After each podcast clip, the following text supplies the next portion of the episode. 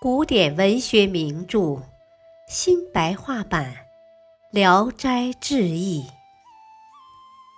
卷一，耳中人。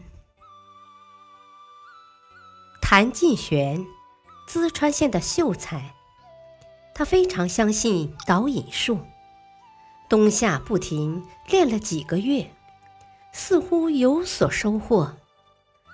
有一天。刚一盘腿打坐，听见耳朵里银子似的小声说：“可以看见了。”睁开眼睛就听不见了。闭上眼睛，屏息静听，又听见了那个声音。他以为大丹将要练成了，心里暗自高兴。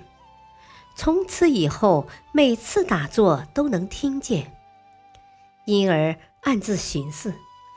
等他再说话的时候，应该答应一声，以便看看他的动静。有一天，耳朵里又说话了，他就轻轻应了一声，说：“可以看见了。”不一会儿，觉得耳朵里抓抓挠挠的，似乎爬出一个东西。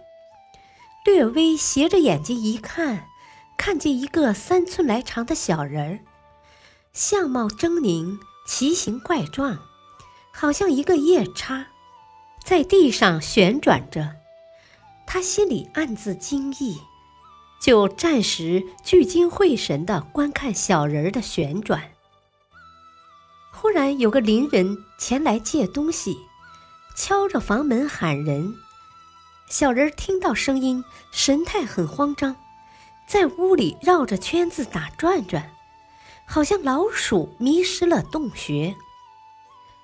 谭进玄感到丧失了魂魄，再也不知小人跑到哪里去了。于是就得了癫狂症，无休无止的哭叫，请医吃药治疗半年，才慢慢痊愈。感谢收听，下期播讲尸变。